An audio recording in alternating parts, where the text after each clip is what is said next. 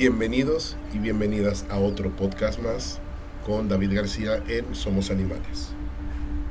El día de hoy vamos a hablar sobre lo que viene siendo el viento de manera simbólica, energética y qué pasa cuando nosotros rezamos. El rezo se puede hacer en todas partes. Se puede hacer encima de la montaña, enfrente de un río, fumándose un cigarro, tomando un café en la mañana. El rezo debería ser algo que nos gusta hacer, más que una obligación para estar bien. El rezo es algo que yo busco a, a tener porque me divierto y aparte que me divierto, lo siento, me siento y siento a Dios de la manera que yo concibo hacer el rezo y concibo rezar. El gran problema del mundo que yo creo que tenemos es que nos obligamos a hacer cosas que no queremos hacer o que ya estamos cansados de hacer, cansadas de hacer. Es muy importante reconocer que la libertad en el espiritualismo es también permitirnos pensar y ver las cosas como queremos verlas. Obviamente hay límites, en los conceptos de baja frecuencia cuando nos permitimos hacer esas cosas, ya se cambia a buscar apoyo. Estoy refiriéndome al punto donde estamos queriendo ser nosotros mismos, mismas, dentro de un concepto que sea estigmatizado y estructurado a través de, de una información de lucha. Por eso podemos rezar en todo lugar, en cualquier momento, como querramos, porque de esa forma es como nos conectamos con realmente lo que realmente es Dios. Cada quien le pone forma, cada quien lo describe. Yo lo describo como una colectividad en cada uno de nosotros, en nuestras presencias, en todo nuestro colectivo y multicósmico y multidimensional. Pero a veces es complicado cuando queremos explicar las cosas los conceptos de Dios para cada, para cada quien es importante porque cada quien es su propio mundo y estamos en una órbita donde estamos tejiendo historias que es de la misma creación.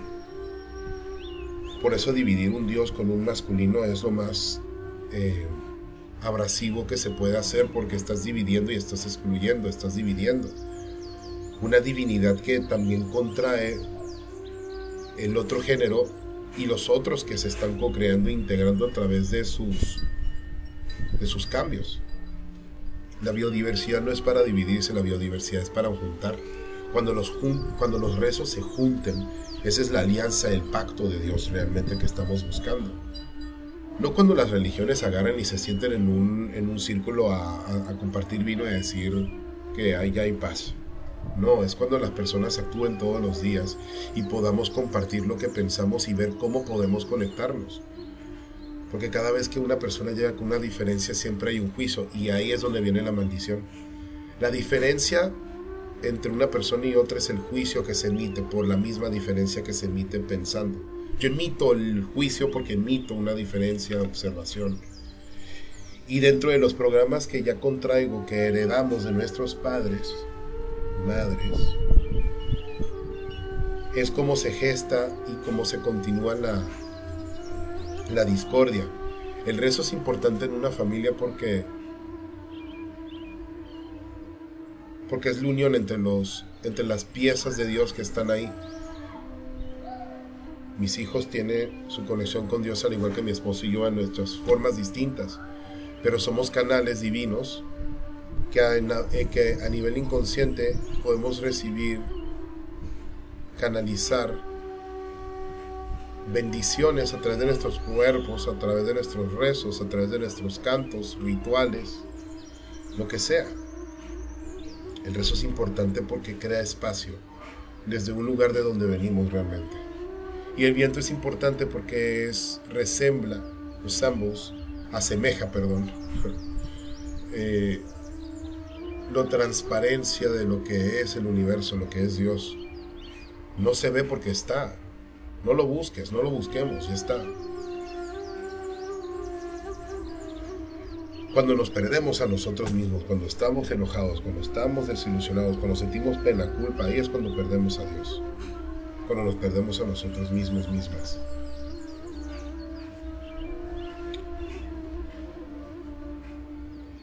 Recemos desde nuestro corazón y desde lo que sintamos. Y dejemos de juzgar a los demás qué es lo que hacen y cómo lo hacen. En la maldición que hemos dicho y que hemos hecho en esta vida a nuestros mismos corazones y a los demás. En los momentos más oscuros de nuestras vidas, o mejor dicho, no oscuros, pero llenos de miedo. Sí se pueden revertir, se revierten en el momento que estás rezando y agradeciendo ese momento. Para entender mejor el rezo, hay que verlo como una línea en donde tú te encuentras a ti misma, a ti mismo, dentro del caos y la locura que vives, dentro de los problemas, dentro de los estancamientos, dentro de, las, de los estancamientos que estás viviendo. Y el problema es la reacción que causa cuando lo tenemos, cuando lo contraemos. El rezo es conectar completamente nuestra conciencia, tanto mental, espiritual, emocional y física, con aquello que llamamos Dios, universo, etc. Para eso hay que, hay que entender cómo funciona el cuerpo. Los indígenas dejaron una herencia muy hermosa llamada el Círculo de Medicina. Círculo de Medicina vienen varias etnias, no quiero abrirme en esto porque es muy extenso, pero los mayas, los incas, los toltecas, los, eh, mexicas, bueno, que ellos fueron, ellos adoptaron lo tolteca, pero los del norte, los lakota, los cri, los crow, los, también los celtas eh, y muchas otras etnias eh, indígenas pudieron conectar con su primordialidad, conexión y pudieron entender de cierta forma cómo manejar la vida, ¿sí? A través del rezo, a través de los ritos. Una de las cosas que tenemos que entender es que cada cosa que yo pienso crea una reacción en mi eh, sistema neuronal, que es obviamente la, la, decisión, lo que estoy concibiendo en ese momento, independientemente que sea la información, y pasa automáticamente al sistema nervioso. Y el sistema nervioso se expande todo el cuerpo, a los órganos y demás. Cada acción, cada pensamiento crea una reacción energéticamente que se va eh, esparciendo por el cuerpo y va produciendo aquello que vamos pensando. Alquimia, o sea, si estás pensando en juicio, estás juzgándote a ti mismo. Hay otra cosa aquí que quiero adicionar. Hay un cuento que escuché hace mucho tiempo, que es de un padre, un niño. Llega el niño de la escuela, muy enojado porque un compañero le hizo bullying. Estaba enojadísimo. Entonces viene el padre y le dice, mira, toma, vamos a hacer algo. Porque lo veía muy iracundo y con ganas de vengarse. Dijo, mira, vamos a vengarnos de ahorita, desde ahorita. Y ya mañana lo haces mejor. Va, listo, papá. Viene papá, cuelga una camisa blanca en el tendedero, agarra una bolsa de carbón y le dice, agarra el carbón y quiero que imagines que esa camisa blanca es esa persona. Tírale todo, todo la ira, todo lo que sientas, tíraselo. El niño, sí, papá, agarra y lo empieza a tirar con fervor. El papá entra, se sirve un vaso con agua fría, sale y dice, ¿ya terminas? Dice, sí, perfecto, dice el papá. ¿Cómo quedó la camisa? Bueno, quedó algo manchada, dice el hijo, no tan manchada, pero pues sí, le di en su madre. Ah, muy bien. Ah, ¿quieres venir conmigo? Le dice el papá, le dice el hijo. Claro que sí. Cuando le muestra cómo se ve, estaba mil veces peor que la camisa. Los conflictos que hay entre dos personas no, no es que la persona que te está diciendo algo te está haciendo daño, es lo que tú, cómo lo estás recibiendo. O sea, lo que yo recibo de la persona que está enfrente es lo que me afecta. No, realmente es como yo le contesto. O sea, a mí me afecta y decido, ah, tomo una decisión entra, me afecta, entonces te la voy a regresar. ¡Pum! Se la regreso y estoy atacando mi sistema nervioso. Pienso que la estoy atacando a la persona sin embargo, o regresándosela o protegiéndome, porque hay muchas formas de verlo. Las personas son conscientes a su nivel. Cuando creen que se están defendiendo, cuando creen o saben, aceptan que están atacando o cuando lo que sea. O sea, vale madres, es lo mismo todo. no se puede dividir y no se puede decir quién tiene razón cuando todos están en discordia. Pero lo que voy a decir, ese es el punto. La persona va diciendo discordia, el otro lo acepta y emito otra discordia. Realmente aquí la pelea no es entre las personas, es entre ellos, son entre ellos mismos, entre ellas mismas. Entonces, aquí es comprender que es una ilusión, es el famoso espejo humeante y la única manera de salir ahí es conectar nuestra energía fuera del espejo humeante para poder ver la luz de la persona, para poder ver su amor. Esto viene mucho en el libro de los cuatro acuerdos eh, de Miguel Ruiz y, explica a perfección cómo realmente los conflictos son internos y el espejo humeante es el estado donde solamente estamos viendo nuestro miedo y están nuestros miedos hablando. La única forma de nuevo para poder salirse es parar y rezar, aceptar, soltar, agarrarse en las manos o tomar espacio, tú mismo, tú misma, rezar, agarrarse las manos. ¿Por qué? Porque como ya tienes este sistema alterado, ya tienes tus emociones alteradas, ya tienes el sistema nervioso alterado por lo que pensaste. Y hay un, hay un, hay un lapso donde estamos acá, aquí todos eufóricos, cuando estamos en juicios y en guerra. Y, está todo muy tranquilo, por eso e, es el famoso rush, es, el, es como una cierta adrenalina pero ya después la adrenalina toma un tiempo en, diluirse y ¡pum! Ya entra la discordia y, ya es el tóxico eh, que fluye, ¿no? Entonces por eso hay que ser muy consciente que cuando este tóxico fluye, lo único que nos saca de esto es rezar y es reconectar nuestro sistema nervioso con Dios. ¿Cuál es el rezo que debemos de hacer? Porque muchas veces queremos hacerlo, pero tanto es la discordia, tanto es el ruido, tanto es el enojo que no nos deja. Ahí es la compasión.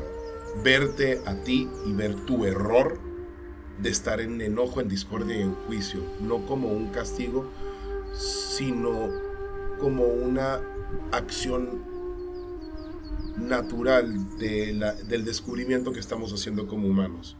Yo siempre le digo a la gente, hay que, hay que entender que para poder hacer tenemos que contraer nuestro legado.